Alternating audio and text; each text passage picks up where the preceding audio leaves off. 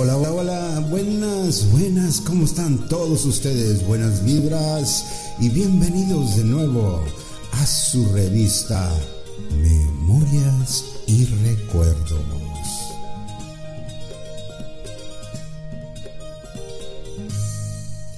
Hola, ¿cómo están? ¿Cómo se lo están pasando? Espero que todos bien y espero que les guste un poquito de memorias y recuerdos. Y como no, seguimos con unos cuentos infantiles que nos traen bellos recuerdos cuando los contaban, los escuchabas o simplemente te traen memorias y recuerdos.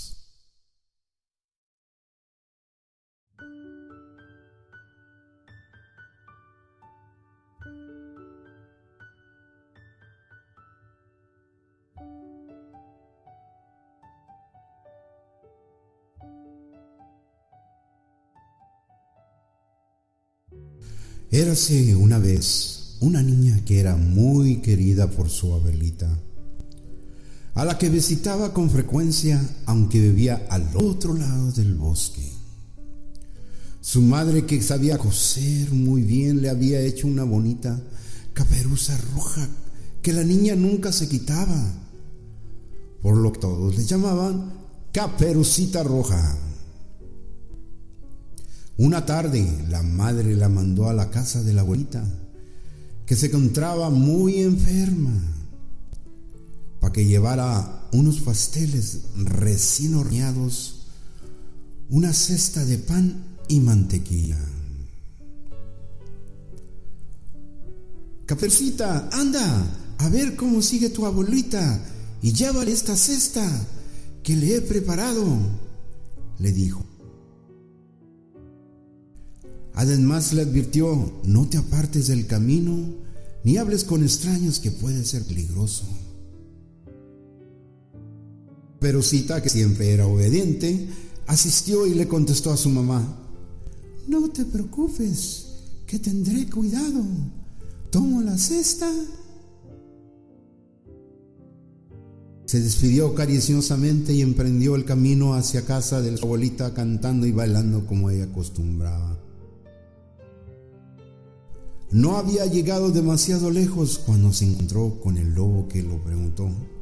Caperucita, caperucita, ¿a dónde vas con tanta prisa? Caperucita lo miró y pensó en lo que había pedido su mamá antes de salir. Pero como no sintió temor alguno, le contestó sin celo. A casa de mi abuelita que está enfermita. A lo que el lobo le replicó, ¿Y dónde vive tu abuelita? Más allá del bosque, donde termina lo claro. La caperucita, sin sospechar que ya el lobo se la deleitaba pensando en lo que bien que sabría, el lobo que ya había decidido comerse a Caperucita, pensó que era mejor si primero tomaba a la abuelita como... No debe estar tan jugosa y tan tierna, pero igual servirá, se dijo mientras ideaba un plan. Mientras acompañaba a esta por el camino, astutamente le sugirió, ¿Sabes qué haría realmente feliz a tu abuelita? Si le llevas algunas de las flores que crecen en el bosque.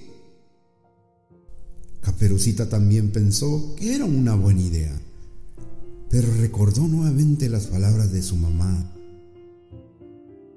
Es que mi mamá me dijo que no me apartara del camino. A lo que el lobo le contestó, ¿ves ese camino que está a lo lejos? Es un atajo con el que llegarás más rápido a casa de tu abuelita. Sin imaginar que el lobo le había engañado, ésta aceptó y se despidió de él. El lobo sin perder tiempo alguno se dirigió a la casa de la abuelita, a la que le engañó haciéndola creer que era su neta. Luego de devorarla a la abuela, se puso su gorro, su camisón y se metió a la cama a esperar que llegase el plato principal de la comida. Yummy, yummy, yummy. A los pocos minutos llegó Caperucita Roja, quien alegremente llamó a la puerta y al ver que nadie respondía entró la niña. Se acercó lentamente a la cama donde se encontraba tumbada su abuelita con un aspecto incornible. Abuelita, ¿qué ojos más grandes tienes? dijo con extrañeza. Son para verte mejor, dijo el lobo, imitando con mucho esfuerzo la voz de la abuelita. Abuelita, ¿pero qué orejas tan grandes tienes? dijo Caperucita, aún sin entender por qué la abuelita lucía tan cambiada. Son para oírte mejor. Volvió a decir. ¿Y qué boca tan grande tienes?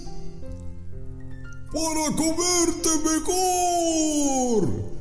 Chilló el lobo que diciendo se abalanzó sobre Caperucita, a quien se comió de un solo bocado igual que había hecho su abuelo. En el momento en que esto sucedía, pasaba un cazador cerca de ahí que oyó lo que parecía ser el grito de una niña pequeña.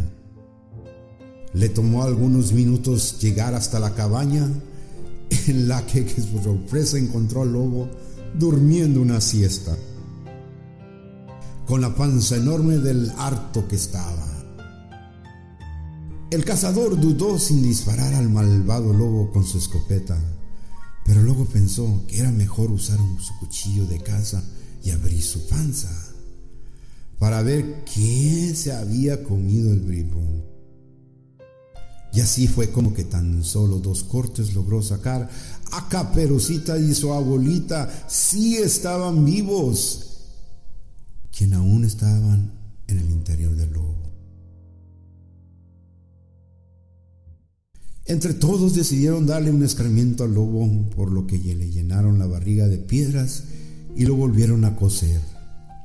Al despertarse, este sintió una terrible sed y lo que pensó que había sido una mala digestión, con mucho trabajo llegó al arroyo más cercano y cuando se acercó a la orilla, se tambaleó, cayó al agua donde se ahogó por el peso de las piedras. Caperucita aprendió la lección y pidió perdón a su madre por desobedecerla, en lo que nunca más volvería a conversar con extraños o entretenerse en él. En esta vida vemos muchas caperucitas que en veces por ser rebeldes, en veces por seguir el río antes de aprender a nadar, creen que pueden hacerlo todo. El lobo anda en todos los días, anda en todas las esquinas, anda en todos los lugares. Pero si sigues los consejos de tus padres, especialmente tu corazón que te dice, ten precaución, ten cuidado y escucha los consejos de una madre y de un padre que siempre te querrá. Mis más buenos deseos a todos ustedes aquí en Memorias y Recuerdos. Buenas vibras y seguimos adelante.